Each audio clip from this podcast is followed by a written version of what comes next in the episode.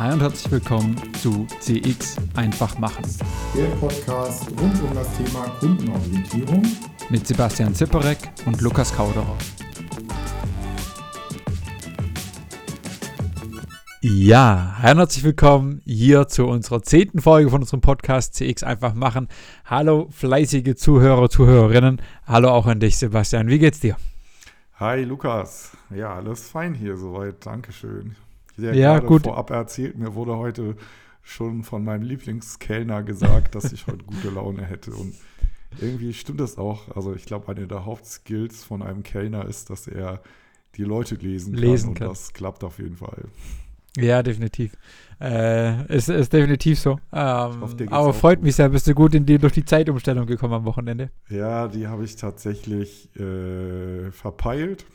also, verpeilt hab, sogar? Ja, ja. Ich habe äh, morgens auf die Uhr geguckt und gedacht, hey, wieso ist es schon so spät? Also, habe ich aber lang geschlafen heute. Genau. okay, okay. Was steht bei dir die Woche an? Ähm, tatsächlich äh, Umzug. Okay. Am Freitag.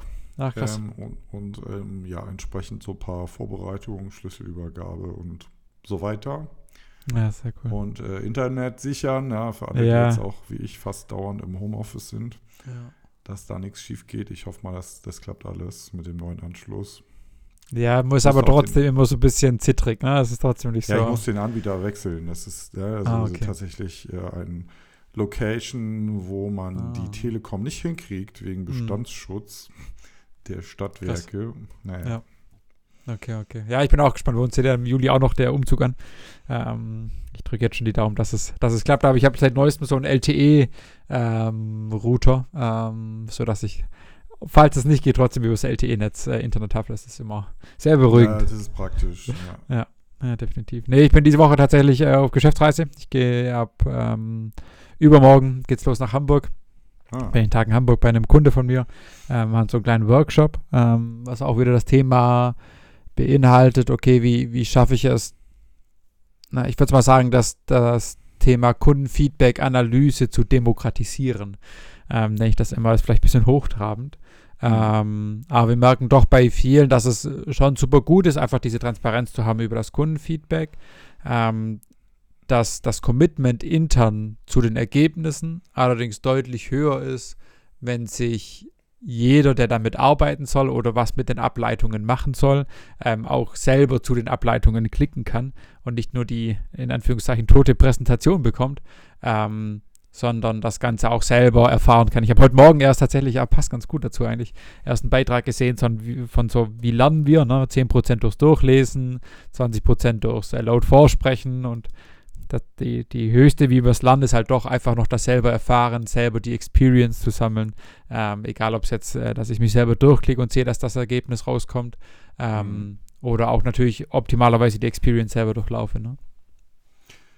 Wie, wie, stehst du dazu? Wahrscheinlich schon äh, positiv, aber ich meine, ich kenne es gerade so im Research-Bereich gibt es ja immer so diese zwei Lager. Die einen wollen irgendwie alles demokratisiert haben und die anderen haben Angst um ihre Hoheit und wollen es ja. nicht oder haben Sorge, dass Leute nicht die Skills haben, Ergebnisse zu interpretieren und es dadurch dann zu Sodom und Gomorra kommt. Ja, ja, ist natürlich schon auch immer so. Also es ist natürlich immer ein schwerer oder ein, schon ein, ein, ja, ein Ritt auf, auf äh, Messers Scheide quasi ähm, dass es schon auch in beide Richtungen ruhen kann. Ne? Also sollte, und das ist ja schon auch das, was wir zum Beispiel bei uns in der Plattform einfach versuchen, es sollte nicht dazu neigen, super, ähm, dass du zu falschen Interpretationen hm. schnell kommen kannst. Ne? Ich glaube, das ist so eine Sache, die man über Usability ganz gut hinbekommt. Ähm, aber gerade auch sehr komplexe Analysen würde ich auch nicht demokratisieren, wo es einfach von der, von der Interpretation schwierig ist. Aber ich glaube, es gibt genügend, was gut zugänglich gemacht werden kann. Ähm, und wo einfach die Vorteile, wenn es jeder selber durchlesen kann, dass jeder selber auch äh, verstehen kann, doch größer sind, ähm, wie das zu verstecken. Ähm, und ich glaube sogar, und dann kannst du auch gleich gerne deine Meinung sagen, ich glaube sogar, dass die Zeit einfach deutlich besser investiert ist, dem anderen die Ergebnisse zur Verfügung stellen zu lassen und dann über die Themen zu diskutieren, über die Ergebnisse zu diskutieren, anstatt die Zeit dazu zu verwenden, die Ergebnisse vorzustellen und die Theorie dahinter zu, zu erklären. Ja, das, das glaube ich auch. Also es ist ja auch so ein bisschen das Jeff Bezos Prinzip, glaube ich, ja. dass man die Leute einfach erstmal alle sich vorbereiten lässt irgendwie ja. und dann auf einer anderen Basis diskutiert. Ja, ja ich, ich brauche nicht lange diskutieren. Ich bin auch eher ein Freund von DIY und Demokratisierung. Ja. Das ist, glaube ich, hinreichend bekannt. Ja, total. Ich meine, dann, also, ne, wir hatten tatsächlich auch ähm, da letzte eine Diskussion. Ähm, wir hatten ja ein Webinar mit der Württembergischen, wo wir auch ah, darüber ja. gesprochen haben, über die Ergebnisse. Ähm, und die hatten einen ganz konkreten Use Case mitgebracht. Ne? Ich habe, pass auf, ich habe ihn hier sogar danach tatsächlich gerade offen, ähm, wo es um ja einfach aktive Rückmeldungen zum Bearbeitungsstand ging. Und es haben 83 Leute haben eben darüber gesprochen, 8,4 Prozent. So, und jetzt, wir hatten ja beim letzten Mal auch die, die Phänomene Intracoder, Intercoder-Reliabilität. Das heißt, selbst mhm. ein Mensch, äh, wenn du die, die 83 Texte äh, an Personen gegeben hättest zum, zum Vercoden, selbst dann hättest du eine gewisse Ungenauigkeit bei zwei verschiedenen Personen etc. Und dann kam mir aber trotzdem die Frage, okay, ähm, wie sicher seid ihr, dass es 83 sind ähm, und wie, wie treffsicher ist da auch das System an sich? Ähm, und dann war die Aussage von der Württembergischen da auch ganz schön, dass es ne, natürlich sein kann, dass vielleicht auch 80 plus drüber sprechen oder 85 darüber sprechen. Es sollten jetzt nicht so sein, dass nur 30 darüber gesprochen haben oder tatsächlich 180 Personen drüber gesprochen haben. Aber diese Ungenauigkeit, ob es jetzt 80 oder 85 sind, natürlich genauso beim händischen manuellen Vercoden vorkommen können und nicht zwingend ausschlaggebend sind, sondern vielmehr so dieser Gesamtkonstrukt und dass eben darüber gesprochen wird und auch Maßnahmen davon abgeleitet werden. Fand ich, fand ich sehr, sehr schön. Ja, ich, ich glaube, für Leute aus der Quant-Welt, die, die sowieso in diesen ganzen Konfidenzintervallen und so weiter leben und arbeiten, ja. für die ist es ja jetzt, also wir brauchen ja nicht drüber reden, ob das jetzt irgendwie ein Unterschied ist, 80 zu 85. Ja. Das, ähm, da, da wären, glaube ich, die Ansprüche auch viel zu hoch, wenn man die Genauigkeiten noch genauer haben wollte. Ja. Ja, total. Und das also, na, aber ich habe auch schon oftmals das Gefühl, deshalb äh, gut, dass du ansprichst, dass ähm, intern das oftmals so auch als ein Thema vorne reingespielt wird, um gewissen Wandel oder auch, ja, so ein bisschen Change, also so ein typisches Change-Management-Thema, was ich als erstes vorschiebe, wenn ich das Gefühl habe, okay, ich weiß nicht, was auf mich zukommt, dann ist das so ein ganz leichtes Argument, finde ich immer. Ähm, mm. Genau. Ja, ja, ich kenne das auch noch äh, hinreichend gut vom äh, meinen Versuchen, die Community äh, weiter ja. ins Unternehmen zu tragen, bei dem großen roten Laden. Ähm, genau, also ja, das waren immer so bevorzugten Argumente auch in Richtung von von solchen statistischen ja, stimmt, das hast du ja auch erzählt. Genauigkeitsargumenten. Ja, ja, total. Und ich glaube, deshalb ist auch so ein bisschen diese Eigenschaft, hat man ja auch schon mal drüber gesprochen, aber diese Eigenschaft, einfach auch die Person mitzunehmen, Change Management zu machen, Personen abzuholen, herauszufinden, wer die relevanten Personen sind, die abzuholen sind und so schon auch einfach großer Bestandteil von, von einem mhm. erfolgreichen CX-Management oder einer erfolgreichen Community auch. Unbedingt, aber ohne Research, ja, also besser so ein Research. Was heißt ja. so ein Research? Also ja, ich glaube, es geht viel auch um die Mentalität. Ich habe hier gerade ja. von äh, meinem bekannten Professor Bernecker so ein Post gekriegt über Mittag. Vielen Dank dafür, Michael. Uh, Designing without research is like getting into a taxi and just saying drive. Ja. Das finde ich relativ cooler Spruch von Nate Bolt, wer auch immer das ist. Ähm, Ach, genau. Aber es ist ein Zitat, kein, kein Meme oder sowas. Es ist äh, ein nicht äh, animiertes Zitat, ja. Okay, okay. Aber trotzdem sehr, sehr schönes Zitat, äh, was sicherlich. Ist äh, eher lustige Vorstellung. Also ja, so, total. Weil acht Stunden durch die chinesische Stadt einfach kreuz und quer im Taxi zu fahren, zum Beispiel. Ja, ja trifft schon auch den, den, äh, ja, den Nagel auf den Kopf. Ähm, spricht ja schon auch eine, eine große Wahrheit an sich an. Ähm, die, die Richtung ja, ne? Also auch in diesem Sinne ja die Richtung vorgibt. Das passt ja auch einfach sehr, sehr schön zu dem Ganzen. Ähm, schon, schon sehr spannend. Ansonsten, was, was hast du heute noch mitgebracht? Was hast du sonst noch äh, an, an Themen für heute dabei? Ich glaube noch eine Ergänzung zum Kano-Modell vom letzten Ja, ich habe noch äh, gleich zum, zum Kano was Kurzes. Genau, ich habe auch heute Post bekommen. Hatte mir ein Buch bestellt äh, über LinkedIn, ja. kam die Geschichte rein. Das war von der Debbie Lewitt spricht man das, glaube ich, aus. Oder Levitt, weiß ich nicht. Okay. Uh, Customers Know You Suck. Ja. Das ist auch ein CX-Buch. Ist auch wirklich, glaube ich, 25.000 Follower oder so. Hm, äh, CX-Dame. Ja. Ich muss gerade mal gucken, aus welchem Land. Nickname Mary Poppins, die Mary ah. Poppins der CX. Sehr schön. äh, genau. Und was lustig ist, meine Frau hat das Paket angenommen und meinte, uh, das ist aber schwer und groß. Habe ich ausgepackt, dachte, hey, dass das so viele Seiten hat, wusste ich gar nicht. Und dann habe ich gesehen, dass das quasi in so, ich will nicht sagen Blindenschrift, aber in mhm. Großdruck ist. Und ich, also ich ein bisschen kurzsichtiger bin ich geworden, aber so krass ist es nicht. Also die Schrift ist mega groß und das ist ja. aber erstmal nicht besonders CX-freundlich, würde ich sagen. Ja. Ähm, ja, vor allem, wenn es so eine gewisse Größe hat, wo es einfach sehr, sehr schwierig ist, damit auch umzugehen, oder? Zum, genau, das ist ja etwas unhandlich. Zum Inhalt kann ich noch nicht viel sagen, aber werde ich auch nochmal hier berichten. Es, es, es sieht erstmal inhaltlich ziemlich ansprechend aus. Ja, und ich äh, kann mir gut vorstellen, dass dir der Titel auch sehr gut gefallen hat. Ja, unbedingt. Es sind auch noch äh, Post-its auf der Titelseite. Ja.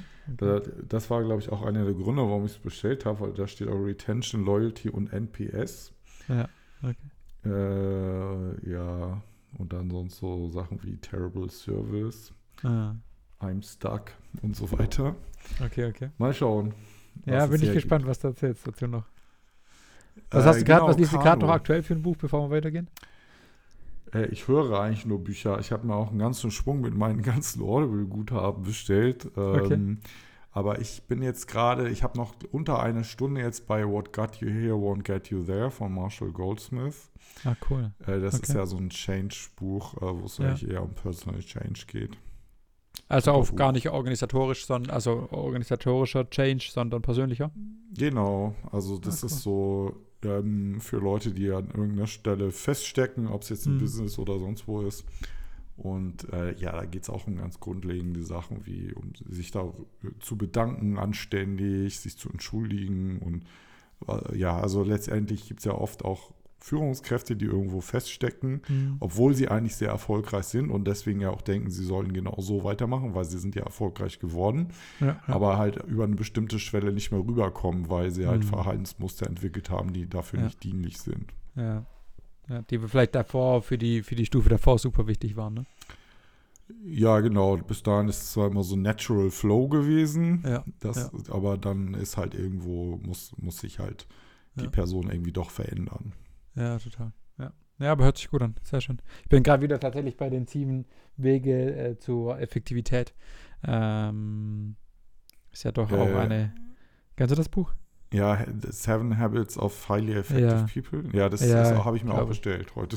Das ja? ist noch nicht runtergeladen, aber gekauft, ja. Ja, ja ist ja schon das zweite Mal, dass ich lese. Das ist schon echt gut. Ähm, auch intensiv. Also, ne, es, man kann es schon mal durchlesen, aber optimalerweise finde ich immer ein bisschen mehr Zeit dafür auch lassen, weil es schon auch viel zum Reflektieren einlädt, sagt man mal so. Mhm. Ähm, aber gefällt mir echt gut. Ähm, bin, bin auch großer Fan. Großer Fan davon und habe ähm, mir deshalb auch entschlossen, es nochmal zu lesen, um es nochmal einprägsamer für mich zu haben. Das ist aber auch jetzt, mit dem ja, Reflektieren sorry. bei dem, was ich gerade genannt habe, dieses Buch. Also, das ist natürlich extrem, dass man da ständig über seine eigene Situation auch nachdenkt. Ja, ja, perfekt. Kano, genau, Kano war noch ja, das tatsächlich, ich bin gerade dabei, mit einer Kollegin einen Fragebogen zu schreiben und ja. äh, da sind halt relativ viele, ich sag jetzt mal Features, sag ich Channels, wie auch immer, ist ja völlig egal, also Items, die auch alle benötigt werden und das halt nochmal mal genommen mit Situationen. Also okay. bestimmt drei Situationen, ja, mal verschiedene Kanäle und dann immer so, welcher Kanal ist in welcher Situation wichtig. Und mhm. wir wollen das halt gerne als Kano haben, so Richtung, äh, was ist nur Hygiene, was ist ja, Begeisterung und so. naja, langer Rede, kurzer Sinn.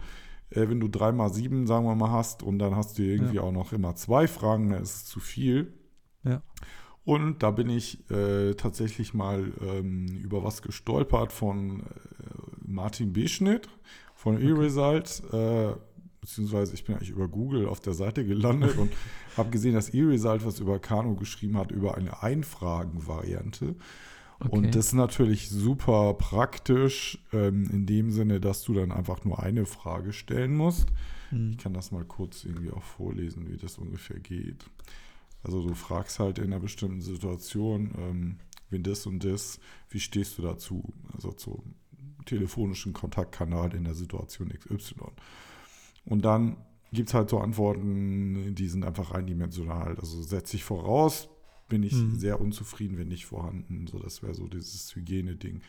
Je besser umgesetzt, desto zufriedener bin ich. Das wäre dann halt so der klassische ähm, Leistungsfaktor. Ja.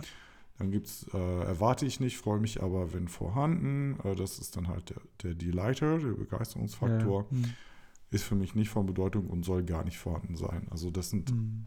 sonst hast du ja immer, was ist, wenn es da ist? Ja, dann kriegst du fünf Antworten und was ist, wenn es nicht da ist? Ja, und die haben quasi die, also schlussendlich geht es ja vor allem um die Antwortmöglichkeiten, die quasi so gestaltet sind, dass du direkt im Kano-Modell rauskommst, ohne genau, die zwei dass Fragen du eigentlich diese Kurven und die Gerade sozusagen äh, ab, ja. Abbildest in einer Antwort. Und das ja. ähm, ist auch tatsächlich mal in einer Dissertation validiert worden von Alexander Mager-Hans. Okay. Äh, ich habe den mal auf LinkedIn gegoogelt. Google gelinkedin, nein, ist ja, ja andersrum. äh, der ist jetzt Professor irgendwo an der Uni. Ah, spannend. Aber habt ihr, also macht ihr jetzt danach oder? Ja, wir machen das jetzt, weil ja. wir, wir, müssen es machen. Wir, wir, wollen es so machen und ich kann da gerne mal berichten, wie das ausgegangen ja, ist, aber ich bin da ganz zuversichtlich, weil das ja. auch validiert ist schon. Ja, total, aber teilmal gerne. Ne? Das eine ist ja immer, finde ich, auch immer die Theorie, das andere ist die Praxis. Ähm, aber bin ich gespannt. Also hört sich ja super spannend auch. Vor allem ist ja, also bietet, glaube ich, super viele Möglichkeiten, da auch noch mehr zu befragen. Ähm, und gleichzeitig da aber auch eine höhere Effizienz und eine, eine Zeitersparnis beim Kunden zu haben. Ähm, hört sich nice ja, an. Mega. Du musst halt gucken, dass die Leute nicht nervst und trotzdem maximal was rauskriegst. Ja, ja, klar. Trotzdem maximal viel rausholst äh, und da, da viel rausholst. Hört sich super spannend an. Können wir ja vielleicht auch den Link unten in die Show Notes reinpacken. Ähm, dann haben wir das da auf jeden Fall auch als Grundlage. Ja, Link habe ich gar nicht. Also ah, kann okay. man den Namen da reinpacken und ich kann auch meinetwegen die Formulierung, das ist jetzt kein kein äh, per, wie sagt man? Fällt mir gerade das Weiß Wort nicht. nicht ein. Kein PR-Artikel. Kein, kein, Nein, wenn du eine ne Erfindung registrierst. Ach, keine, ach. äh, ist hart, ne? Wenn man nicht drauf kommt, ja, so fühlt man sich im Englischen die ganze Zeit. äh, Patent. Genau, es ist, glaube ich, nicht patentiert. Okay, okay. Nee, ist doch gut, dann packen wir das noch rein, es hört doch sehr, sehr spannend an. Ähm, sehr cool. Und du hattest, glaube ich, auch noch ein, noch ein Erlebnis bezüglich Loyalitätsthema ähm, oder bezüglich Treuepunkte. Erlebnis, ja, also ich bin tatsächlich mal wieder auf, also nicht bewusst, aber ich, ich habe mich gestern überreden lassen, mit meinem Sohn mal wieder zu einer Fastfood-Kette zu fahren und ja. habe mich gewundert, dass doch das, äh, ich sage jetzt einfach, es war McDonalds, hätte auch Burger King sein können, ist ja egal. Ja. Ähm, die haben ähm, ja jahrelang irgendwie dieses Monopoly gehabt. Ich glaube, das ja. haben sie nicht mehr in der Form, vermute okay. ich. Weil die haben jetzt ähm, zusammen mit der App irgendwie dieses Loyalitätsprogramm, vielleicht auch schon länger, durch Corona hat man das alles nicht so mitgekriegt. Ich glaube, irgendwie seit Ende 2021 in Deutschland ähm, neu aufgebaut, wie mhm. die Bahn ja auch übrigens. Und ähm, da kannst du jetzt halt in enger Verknüpfung mit der App halt direkt Punkte sammeln. Auch relativ viele bezogen auf diese, diese Essensartikel. Ähm, kannst da, also musst da nicht ewig warten, bis du irgendwie auch Produktäquivalent was dafür kriegst. Mhm. Und ähm, ja, ich habe es ja noch nicht ausprobiert, aber es ist mir doch, das wurde da relativ prominent beworben und so mal Loyalitätsprogramme vielleicht ein bisschen systematischer anzuschauen mit dir hier zusammen in dem Podcast könnte ja auch mal eine gute Idee sein. Ja, definitiv. Ich meine, das ist ja nach wie vor auch so ein bisschen das, Hauptziel hinter diesem Treueprogramm. Ähm, hätte ich jetzt gesagt, einfach die Kundenloyalität an sich, an sich zu steigern. Ähm, ich hatte heute tatsächlich auch einen Call zu dem, wo es ein Kunde von uns quasi das auch gerade am Ausrollen für sich ist, für die, für die Kunden. Ähm, und ich meine, das ist ja schlussendlich das Ziel, einfach die Loyalität zu, zu, zu steigern und wahrscheinlich, was, was hättest du gesagt, das ganze Thema ich will es nicht Profiling nennen, weil das gerade sehr äh, negativ behaftet ist, aber auch das ganze Thema quasi den, den Nutzer besser bespielen zu können, äh, besser verstehen zu können und auch attraktiver für einzelne Nutzer zu sein? Ja, das, ähm, das, das ist, glaube ich, auch, also das Wort ist halt Negativ-Profiling, aber am Ende ja. des Tages ist klar, es gibt immer dieses Bucket an Leuten, die wollen das alles nicht, diese Daten über sie sammeln, aber andererseits gibt es ja auch sehr viele Cases, immer wieder, wo es auch für den, für den Nutzer was bringt. Ja, also total. jetzt nicht die Sachen empfohlen kriegt, die, die er gar nicht haben will. Ja. Und ja, nö, also ich stehe da absolut positiv dem gegenüber. Und ja, aber auch sehr, schon selber viele spannende Segmentprojekte gemacht, wo es eigentlich auch total sinnvoll ge gewesen wäre. Es gibt halt leider die, die Rechtsgrundlage nicht immer her, aber hm. so richtig ähm, systematisch auch dauerhaft eben Daten für Profile zu sammeln. Ja. Ja. Und ich meine, was halt, also was ich mir immer so ein bisschen vorstelle, aber lass uns mal gerne auch eine extra äh, Folge dazu machen, vielleicht auch mit einem externen, ähm, ist halt auch das ganze Thema, dass du dadurch jetzt schon sehr viele preisaffine Personen wahrscheinlich hauptsächlich in das Treueprogramm bekommst, oder? Also macht ein Treueprogramm Sinn für jemanden, wenn du sagst, du möchtest äh, nicht unbedingt äh, deine, nur die, die preissensitiven Personen bekommen? Ja, also ich kann, habe da keine Beweise oder Studien dazu, aber mhm. klar, ich meine, ich, ich finde es interessant aus einer Professional-Perspektive bei McDonald's oder Burger King was darüber zu lesen, aber ich würde natürlich deswegen jetzt niemals mit ja. meinem Profil da irgendwie mehr kaufen oder irgendwas deswegen kaufen. Ne? Ja, ja. Deswegen glaube ich schon, dass, dass das tatsächlich eher Jüngere anzieht, mit mhm. einem schmaleren Budget, wie auch immer.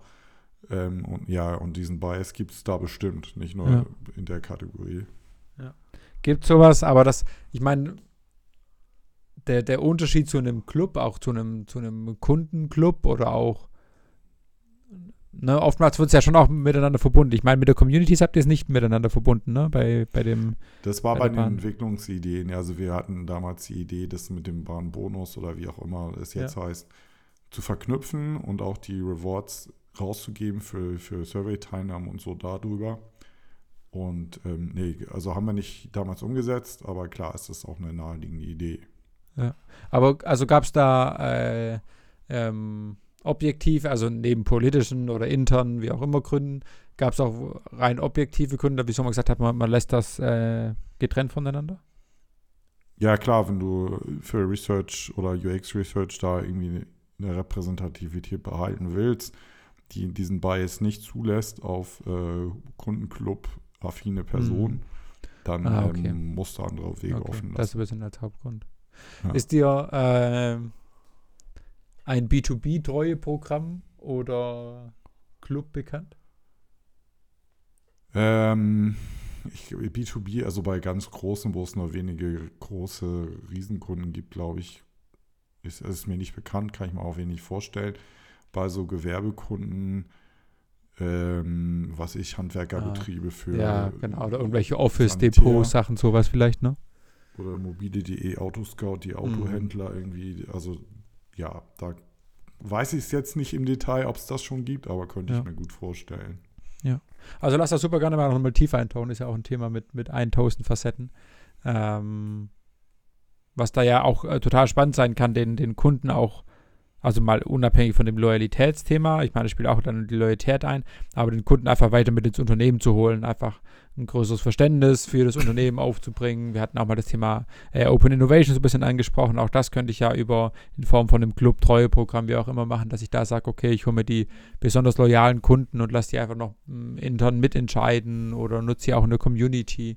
Ähm, vielleicht finden wir da auch ja. jemand, der das mit uns mal diskutiert. Oder mal die Verknüpfung auch mit, äh, was du heute alles machen kannst in Social Media, mit, mit Blogs und ja. Interviews und Videos und so weiter mit, mit deinen Kunden. Ja. Ich glaube, das, das kannst du auch super mit dem Community- und Club-Thema verknüpfen. Ja, genau, genau. Finde ich einen sehr, sehr guten Punkt. Ich habe auch noch eine Kleinigkeit mitgebracht für heute. Ähm, und zwar bin ich heute oder letzte Woche war es schon, über eine Studie rausgebracht von der Zukunftsforschung Think Tank iBusiness. Ähm, die haben das mit der Beratung der Retail Performance Company und dem Institut für Marketing der Ludwig-Maximilian-Universität München herausgebracht.